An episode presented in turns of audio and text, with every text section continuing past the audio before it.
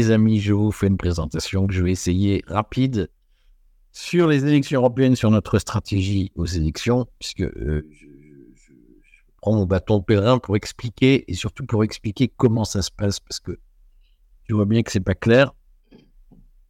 Je vais le faire assez vite parce que je pars à Bruxelles négocier alliance, parler alliance politique euh, à Bruxelles. Euh, et tout ça prend du temps. C'est la première chose que je voudrais dire. Euh, et c'est que euh, plein de gens nous disent il n'y a qu'à faire une liste d'unions. Je suis pour. Il faut absolument. Voilà. Plus on fait des unions larges, plus c'est compliqué, plus ça prend du temps et plus c'est frustrant. On ne peut pas tout avoir dans la vie. Et je retiens des premières, euh, premiers mois passés sur la construction de la liste cette conviction qui est que beaucoup sont dans la société du spectacle. Ils pensent qu'ils sont là pour noter une émission.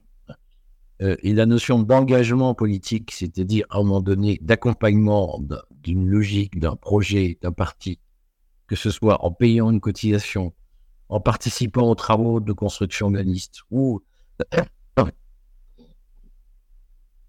en étant candidat, cette notion d'engagement, euh, a disparu de la société française et je leur dis, si les souverainistes n'ont pas le pouvoir, c'est pas parce que les médias sont méchants, c'est parce que vous ne vous engagez pas. Hein. Vous n'avez que ce que vous méritez, majoritairement. Et si effectivement, pour vous, vous engagez, c'est Ah, je soutiens euh, Raoul. D'ailleurs, j'écoute euh, j'écoute Berkoff à s'engager, peux pas écouter un présentateur radio ou c'est pas commenter sur son écran. C'est faire autre chose. Je crois que notre agence, c'est de le réexpliquer. Je suis désolé, je suis en plus à plat, euh, je me suis malade. Euh, je vous explique pourquoi. Parce que c'est pas mal que vous sachiez comment se passe la vie des autres. Je vois beaucoup de gens qui ont des, des jugements très péremptoires et très arrogants sur la vie des autres. Pas tout le monde, tout le monde n'est pas comme ça. Mais j'en vois un certain nombre qui se sentent obligés d'avoir des jugements très arrogants. Euh, donc moi, je suis à plat depuis une semaine. Effectivement, j'ai reçu la décision de justice concernant mon fils. Euh, moi, je somatise toujours ce genre de truc, très désagréable.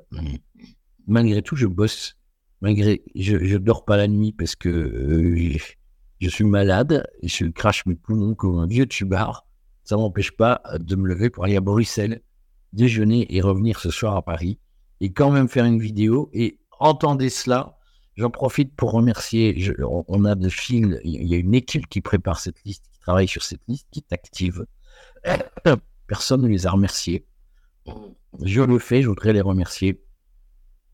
Ceux qui s'agitent dans l'ombre, qui ne demandent rien à personne, qui ne sont pas sur euh, à vociférer sur leur écran en disant tout est, euh, tout est nul, vous n'avez vous avez rien compris, vous êtes des bons à rien, vous avez abusé de notre confiance. J'ai eu des mots absolument hallucinants de gens.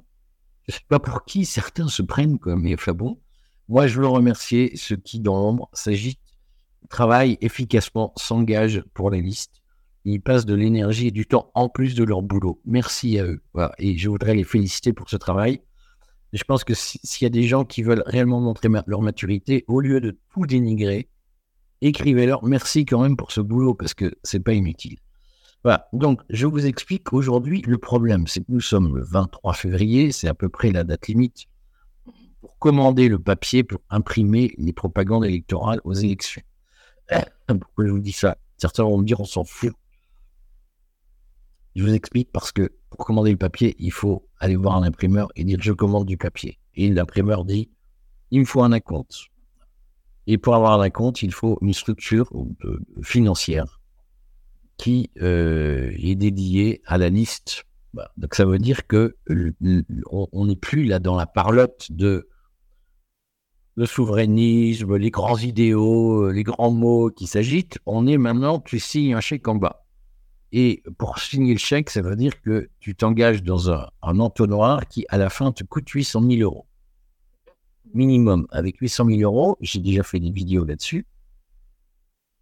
Avec 800 000 euros, on fait de l'impression de propagande électorale, on ne fait pas campagne, on ne fait pas de meeting, on ne fait pas de déplacement, on ne fait pas d'événement. Ça veut dire qu'on se condamne très vraisemblablement à ne pas faire 3%. Et donc, je le redis, le remboursement des frais de campagne intervient à partir de 3%. Le risque financier est pris par la tête de liste. Ça veut dire que là, si on veut faire campagne, il faut qu'il y ait un gland qui se dévoue s'endetter personnellement à hauteur d'au moins 800 000 euros. Et s'il ne fait pas 3%, il sort les 800 000 euros. Qui parmi vous, à tous les grands donneurs de leçons, là, de Ah, mais vous me décevez, etc., qui est prêt, là, aujourd'hui, à me dire Ben, moi, j'ai mon idée sur ce que doit être la liste, et je signe le chèque de 800 000 euros parce que je vais vous montrer qu'on peut y aller. Qui est prêt à prendre ce risque?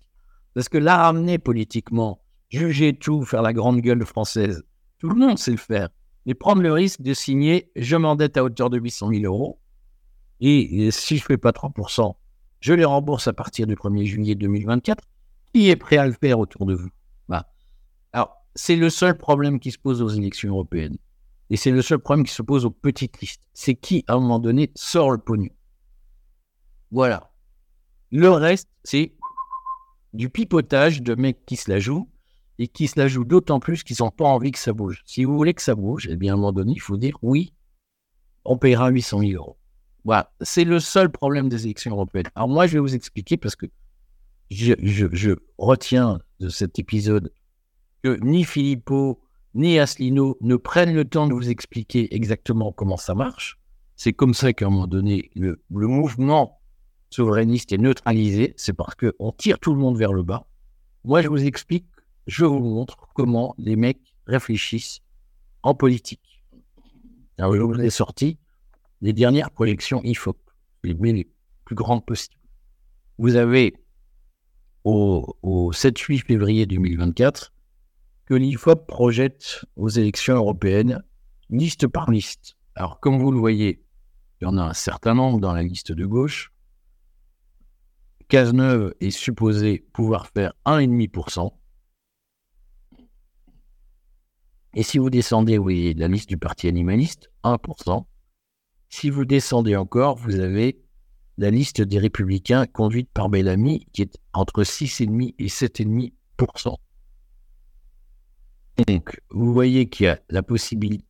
On continue. Donc, vous voyez qu'il y a la possibilité d'une liste La Salle qui serait située entre autour de 0,5 et une liste du Pont-Aignan qui serait entre 1 et 2.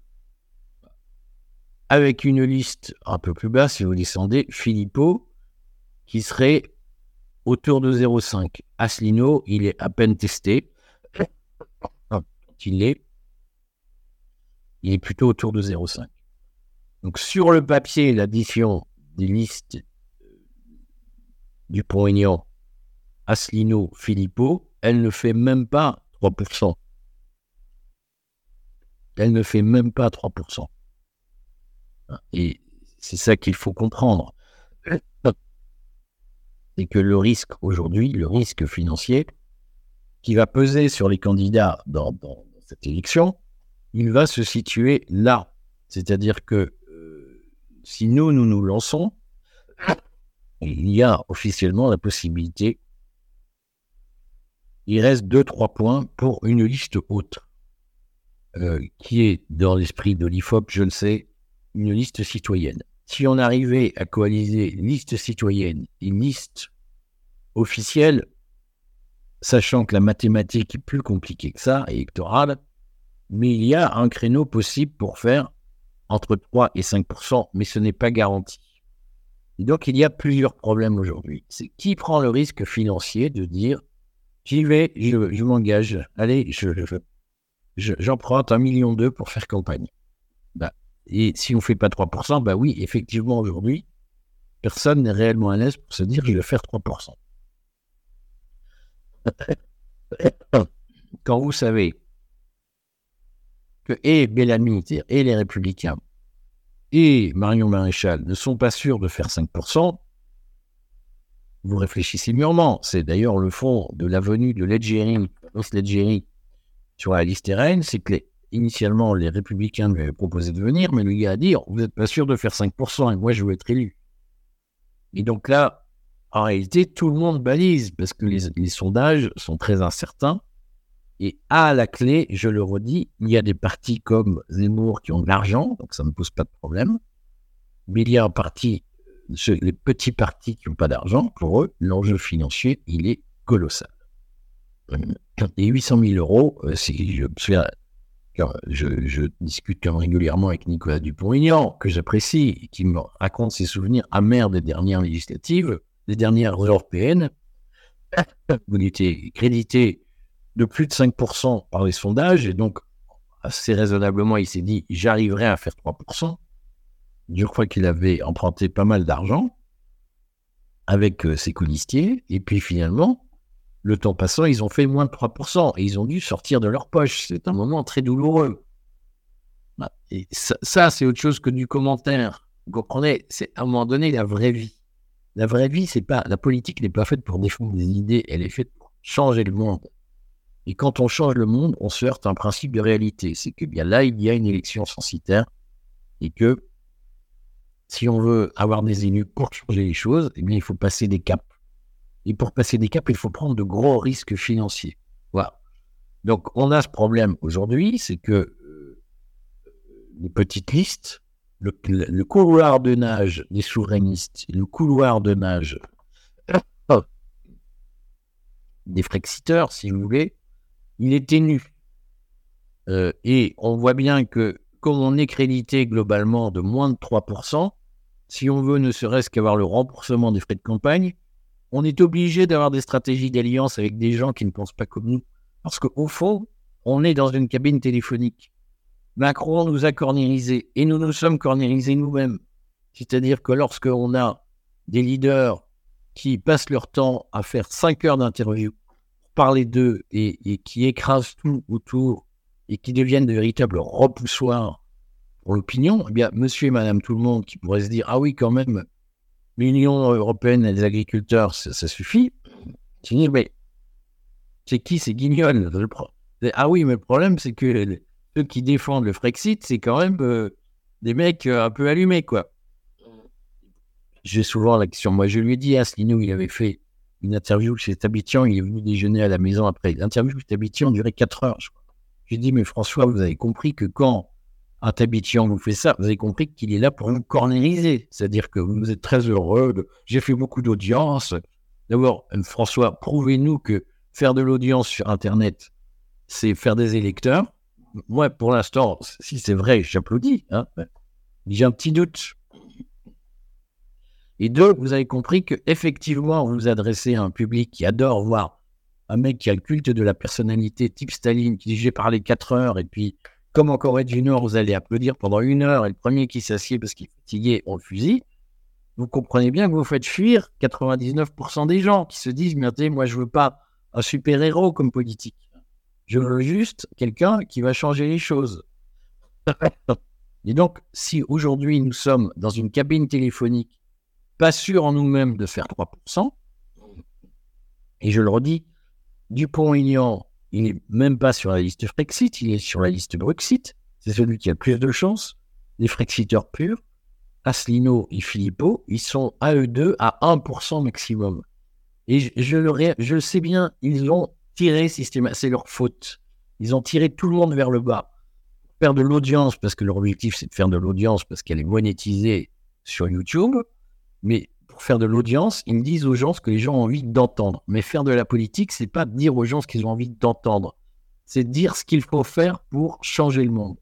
Et changer le monde à un moment donné, c'est pas avec 1% des voix qu'on le fera.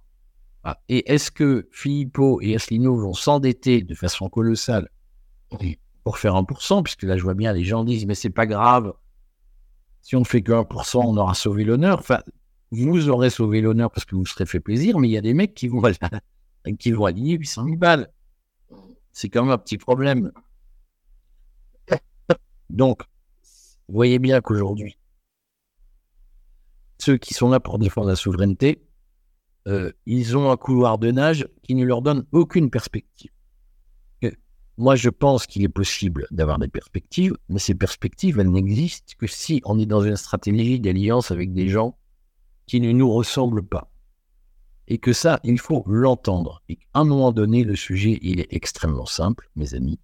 C'est est-ce que vous voulez, oui ou non, une stratégie qui nous fait gagner nos idées? Ou est-ce que votre sujet, c'est de vous retrouver entre vous en disant le vote, c'est comme la messe, euh, on est là pour se retrouver ensemble, et même si on n'a pas d'élu, c'est le sujet de fond. Bon, allez, je file à Bruxelles.